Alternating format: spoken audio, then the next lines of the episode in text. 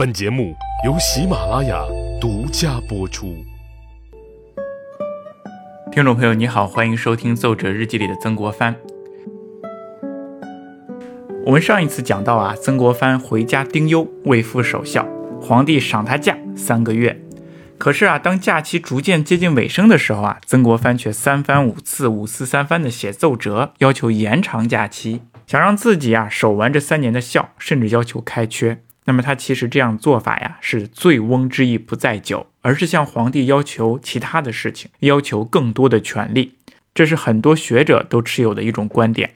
可是咱们不是从小都被教育读书要有怀疑的态度吗？我其实啊就非常怀疑这些学者啊，你们是不是有点以小人之心夺君子之度呢？人家曾国藩呢在奏折里写的是明明白白的啊，十四年做官，五年行军，未尝行一日之养。母亲死了也没有丁忧终志，如今父亲又死了，心怀愧疚，难道他就不能尽一个人子应该所做的事情吗？难道就不应该是出于本心，心甘情愿的在家里守孝吗？应该啊，谁也不能否认曾国藩是一个大孝子，他有想守孝之心。不过啊，有两篇奏折的日期让我呀，还是站在了大多数学者这一边。我觉得呀，曾国藩确实是在向皇帝要求权力，并且呢，还是以一种辞职的姿态来威胁要求权力。我们上一期啊，就讲他给皇帝写的奏折的时候，不知道大家有没有留意。六月初六的时候，他写下了一封奏折，叫“恭谢天恩，并吁请开缺者”，说自己呀作为一个丁忧之人，居然还没有被开缺，是寸心中抱不安，要求开除自己的官职。这个奏折我可以理解啊，可是让我不能理解的是，就在同一天，他还写了另外一封奏折，叫“历臣办事艰难，仍吁肯在即守职”。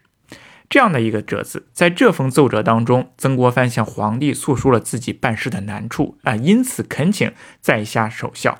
这封奏折的提交时间和内容就让我非常的费解，它其实是和上一封奏折所要求的内容大同小异。第一篇奏折既然已经要求被开缺了，为什么你还要补一篇说自己办事艰难呢？为什么不写在同一篇奏折当中呢？是因为字数太多了吗？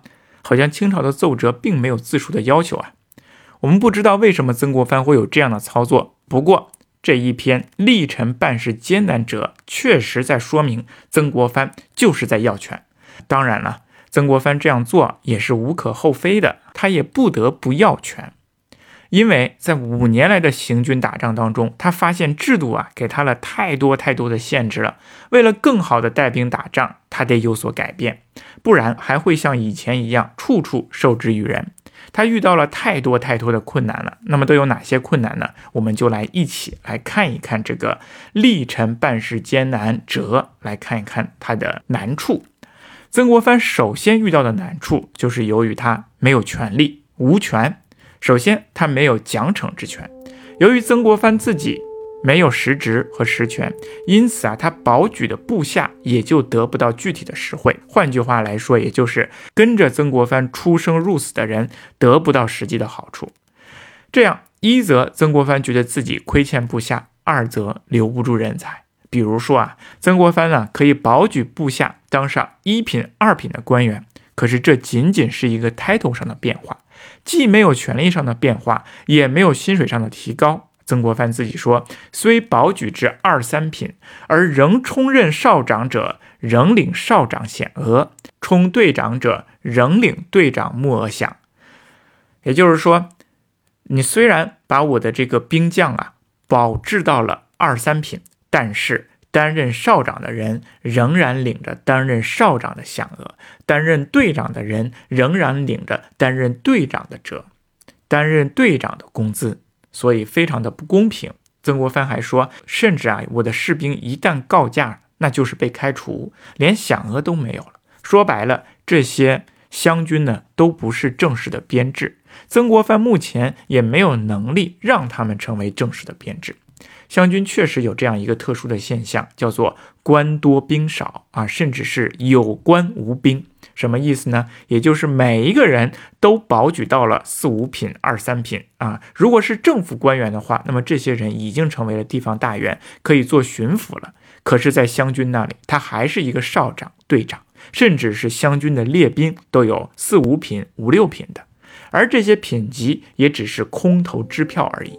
曾国藩说：“这都是因为他虽具兵部堂官之位，而事权反不如提督，此办事艰难之一端也。”第二呢，他觉得办事艰难的地方是没有地方实权。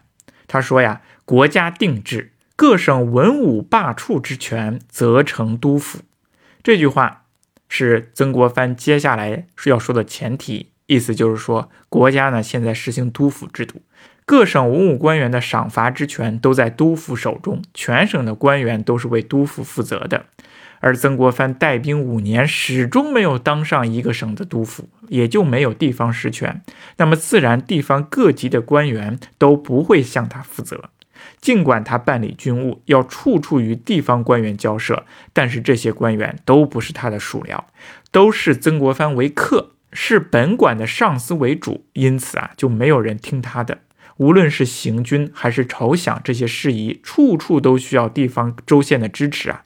可是他们非但不支持曾国藩，反而还与其为难。曾国藩说：“欲听之，则深虑世事之挚爱；欲惩之，则恐与大吏相无处。”原因就是自己身非地方大吏，州县未必奉行，百姓终难见信，此办事艰难之二端也。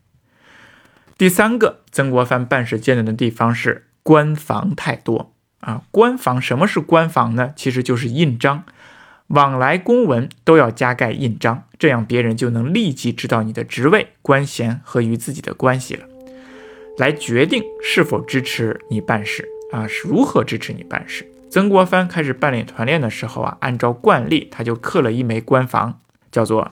亲命帮办团防查匪事务，前礼部右侍郎之官房。后来呀，随着战事的变化，比如他出湖南作战的时候呢，就换了一枚官房；九江失败之后呢，又换了一枚官房。就这样换来换去呀，别人就误解了啊，到底哪一枚官房是你的呀？这些官房到底是真的呢，还是假的呢？其实这个官房背后反映出来的问题，那就是权力问题。曾国藩前后所奉行的命令啊，全部都是去救援湖北、安徽这些地方所接到的东西呢，都是停记，而不是皇帝明降谕旨。因此啊，外间人都有些啊不相信他啊。有人说曾国藩是自请出征，不应该领这些官饷；有些人说他是未奉明诏，不应该奉钦差字样；还有人说曾国藩已经被革职了，就不应该专责奏事。你看。曾国藩办事是不是处处掣肘啊？处处受牵制，处处受委屈。他本来是办理湖南团练，只保住湖南即可。可是皇帝呢，让命令他出省作战，不但当地的人不支持他，反而还排挤他、猜忌他。得亏他自己是一心做事，并没有完全在意。有困难就不断的克服困难。所以他说：“臣低首如探，但求即事，虽被侮辱而不辞。”尽管不辞，尽管不断的克服困难，可是根本问题没有解决呀。随着时间的推移，问题也就越来越多。再接着说，迄今岁月太久，官方之变幻太多，往往疑为伪造，酿成事端。曾国藩最后补充道：“说军中之事，贵取信如金石，迅速如风停，而臣则事有所不能，私又办事艰难之二端也。”我们看曾国藩一共总结了三大办事艰难之处，归根结底都是说自己是没有实权的。作为一个客官，做客的客啊，处处受到限制。他说：“臣处客既虚悬之位，又无圆通计变之才，终恐不免贻误大局。所以你想让我出山，必须给我实权，让我实打实的做一个地方大员。”他明确的在奏折当中提出来这样的一句话。以臣细察今日之局势，非未任巡抚有察吏之权者，绝不能以治军。哎，这里的意思就是说，你必须给我一个巡抚，否则不能治军。我们看曾国藩这封奏折写的是相当明确，他并不是真的想终止守孝，而是觉得以前办事太艰难了，所以如果他要重新出兵，就不能像以前一样了。就不能像以前一样了。为了办好事情，他就来了这样的一招逼宫的办法。要不然我就不出山，要不然你就给我权。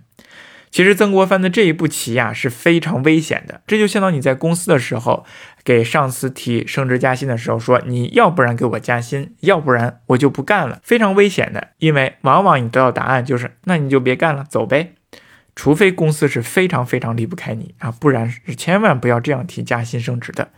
那么曾国藩提出了这样的方法，咸丰皇帝是不是真的离不开曾国藩呢？